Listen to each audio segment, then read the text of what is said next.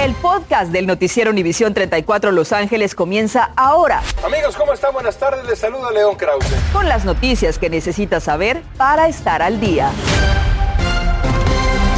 Muy buenas tardes, les saluda Osvaldo Borraes. También le saluda Andrea González. Gracias por acompañarnos.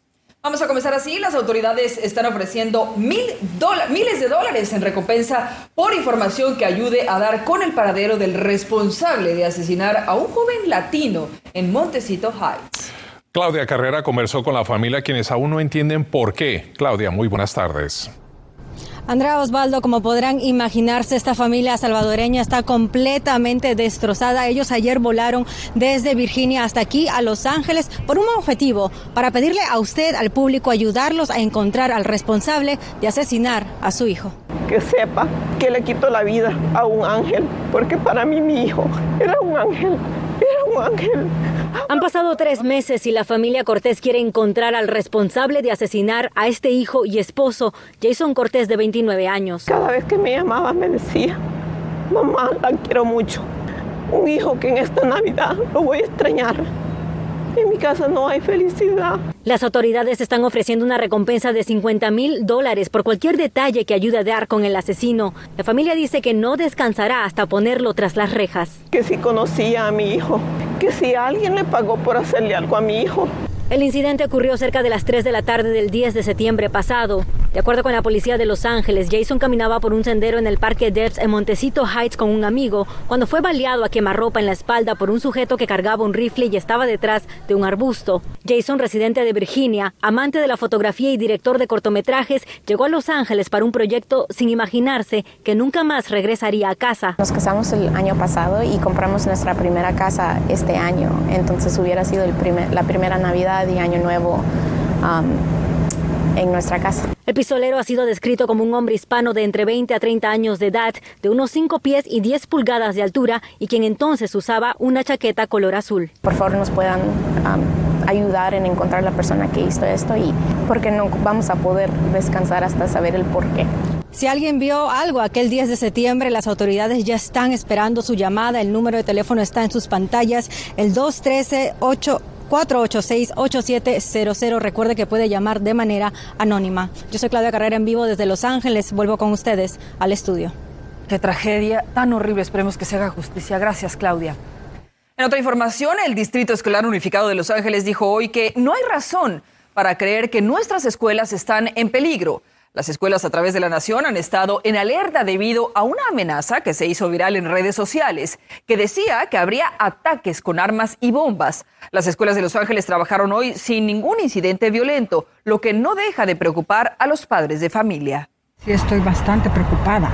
Preocupada por mi hijo y preocupada por todos los estudiantes que están en la escuela. Porque uno no sabe qué es lo que puede pasar. Por su parte, algunos distritos escolares de otros estados del país, como Minnesota o Texas, sí cerraron las escuelas para no arriesgarse a enfrentar la violencia. Una llamada de un atraco en el centro de la ciudad de Los Ángeles terminó en una persecución en la ciudad de Echo Park, donde seis sospechosos fueron arrestados sobre la intersección de Kensington y Bellevue. Según la investigación, estos sujetos eran parte de una ola de robos a joyerías, hoteles y restaurantes, donde las víctimas fueron despojadas de sus joyas y relojes en pleno centro de la ciudad de Los Ángeles. Y todos hemos visto las impresionantes imágenes de saqueos y robos con absoluta impunidad en algunos centros comerciales, tiendas y en otros lugares. Hoy el gobernador del estado de California dijo no más a este tipo de actividades y anunció millones de dólares destinados para agencias del orden y poder lograr este objetivo. Usted lo ha visto en la serie de reportajes que le hemos presentado. Según las estadísticas, seis ciudades en el sur de California han sido impactadas por la serie de atracos y saqueos que son perpetrados en frente de empleados, testigos y hasta guardias de seguridad. El gobernador Gavin Newsom habló de las soluciones que propone. Dice 250 millones de dólares para ayudar a las agencias del orden en generar más arrestos y más oficiales asignados a investigar.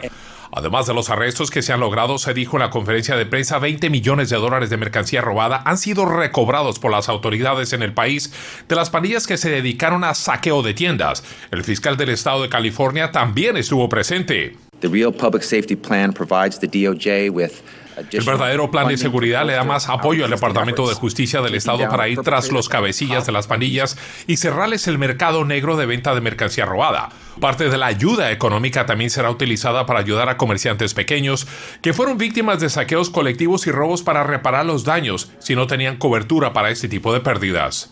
Grants for district attorneys. Hay millones de dólares para fiscalías en el estado para darles más recursos para poder procesar a los que sean arrestados y castigarlos con todo el peso de la ley. Centros comerciales están completamente vigilados en algunas comunidades y el dinero para ayudar a los comerciantes pequeños es vital para que ellos puedan seguir operando. Y escuche esto, el aumento de contagios con coronavirus está obligando a la cancelación de encuentros deportivos. El juego de básquetbol entre UCLA y Carolina del Norte, programado en Las Vegas para el domingo, fue cancelado. Y el partido de los Rams contra Seattle Seahawks, que también sería el domingo en el SoFi Stadium, fue pospuesto por la NFL para el próximo martes.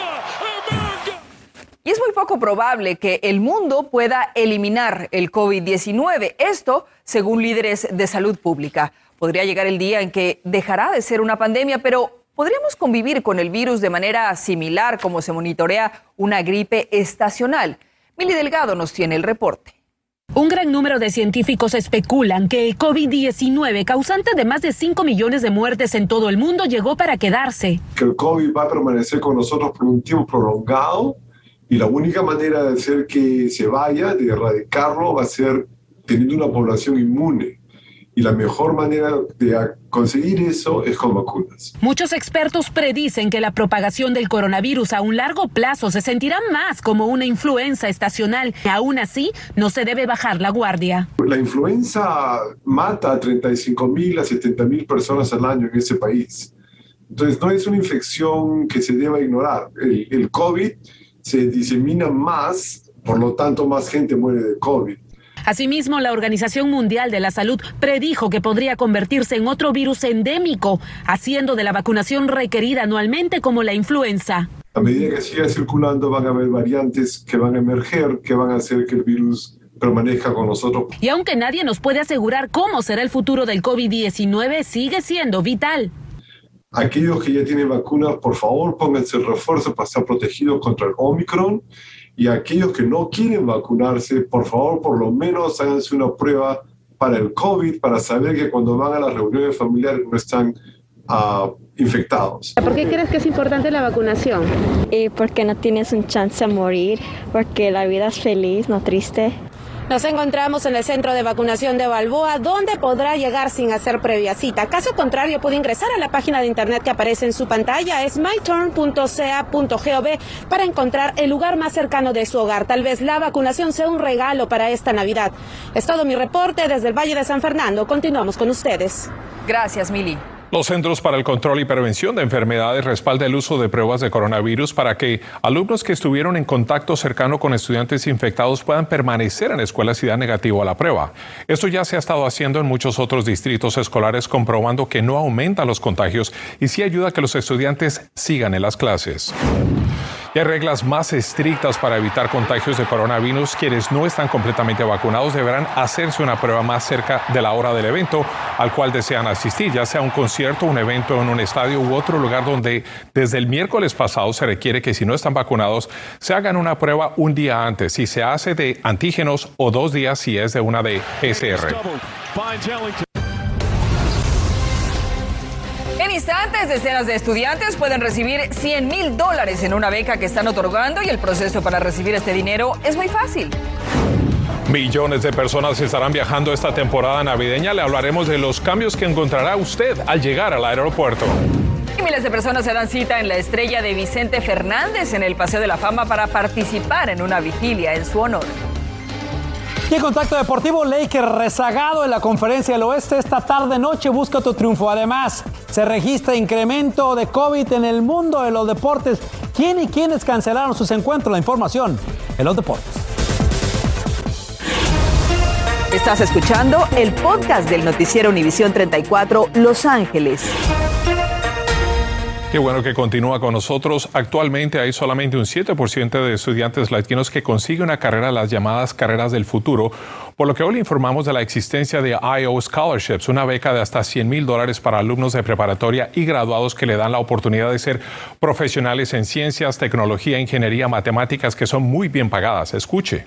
Cada estudiante se puede ganar 100 mil dólares. Y los requisitos son nada más que tienen que ser menores de 22 años y tener una idea innovadora. Esta mañana, Robert García, alcalde de Long anunció que se postulará para un escaño en el Congreso.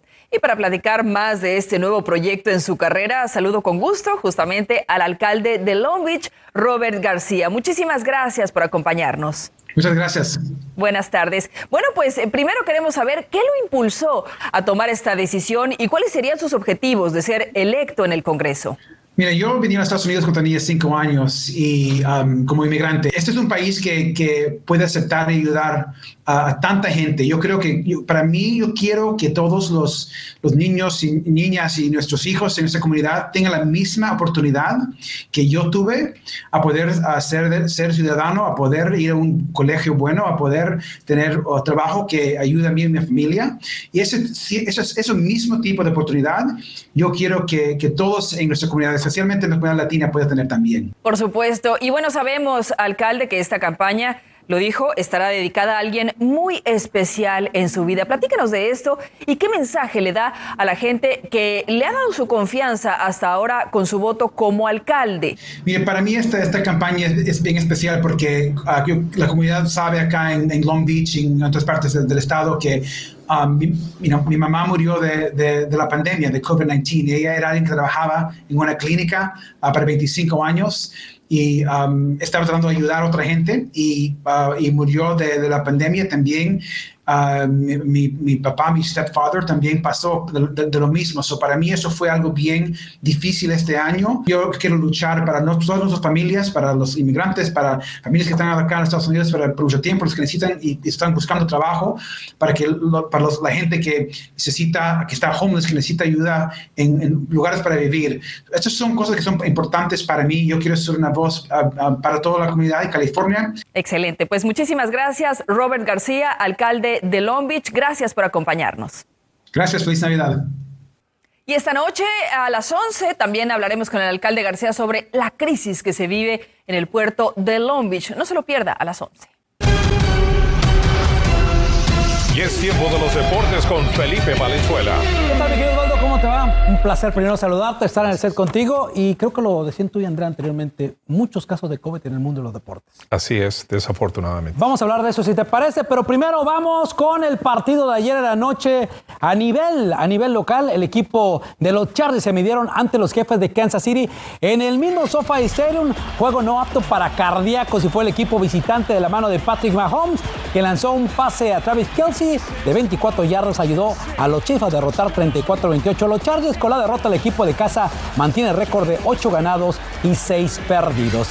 Los Lakers de Los Ángeles regresan a la duela esta noche buscando una victoria fuera de casa cuando se midan ante Minnesota. Lakers que se encuentra en la sexta posición de la conferencia del oeste, pues tratará de ganar esta noche. El último partido ganaron 107 a 104.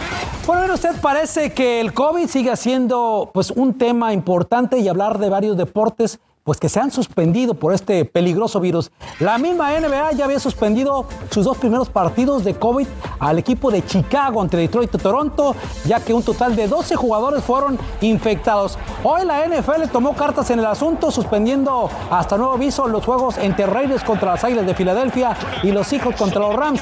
También la Liga Premier en Europa, allá en Inglaterra, tomó cartas en el asunto, suspendiendo los partidos entre Manchester United y Brighton, bien por la Liga del mundo, ya que tomar pues todo esto con responsabilidad y también hay que recordar, si puede, hay que vacunarse. Seguimos con el COVID y por si fuera poco el mexicano también salió afectado. Estamos hablando de Andrés Guardado que milita en el Real Betis de la Liga Española. Resultó positivo de COVID-19. Así lo dio a conocer el club este viernes. La noticia significa que este jugador eh, del Atlas, era jugador del Atlas, pues se va a perder el juego este fin de semana ante el Atlético de Bilbao. En tanto, el resto del equipo se va a someter a una nueva ronda de exámenes para detectar probables contagios y evitar las situaciones que ha vivido en los últimos días el equipo del Real Madrid y en los equipos de la Liga Premier. Pues es que hay que tomar esto muy, pero muy en serio. Son los deportes. Buenas tardes. Pásenla bien. Continuamos con el podcast del noticiero Univisión 34 Los Ángeles. Atención si usted va a viajar por avión desde el Aeropuerto Internacional de Los Ángeles, pues se adelanta que también lo harán 3.5 millones de personas entre hoy y el 3 de enero, por lo que debe salir de casa con bastante tiempo de anticipación para no llegar retrasado. Son millones de personas las que desde esta tarde están viajando, así que el tráfico está mucho más pesado de lo usual. Los peores días serán hoy, el domingo, el 26 de diciembre y el 2 de enero. Esta noche a las 11 hablamos de lo siguiente. Si compra algún artículo del cual no sabe su procedencia, usted podría estar convirtiéndose en cómplice de los ladrones que probablemente robaron estos productos y los revenden a precios muy baratos. Además, esta época navideña, los accidentes laborales aumentan. Un experto nos tiene valiosos consejos para tomar las precauciones, tanto en su lugar de empleo como cuando va de compras a la tienda. Así que con esto y más, los esperamos a las 11. Y en este momento está a punto de comenzar una vigilia en el Paseo de la Fama de Hollywood para honrar la memoria del cantante Vicente Fernández, quien falleció el pasado 12 de diciembre en Guadalajara, México. Ahí se han estado dando cita muchos de los seguidores del charro de Huentitán, Osvaldo. Así es, Andrea, y le han llevado flores y veladoras al ídolo de la música ranchera que hoy descansa en tierra mexicana en su rancho Los Tres Potrillos. Su música aquí, como en muchos otros lugares de todo el mundo, seguirá escuchándose por siempre. Yo seguiré disfrutándola y me imagino que ustedes también. Gracias por escuchar el podcast del noticiero Univisión 34 Los Ángeles. Puedes descubrir otros podcasts de Univisión en la aplicación de Euforia o en univision.com diagonal podcasts.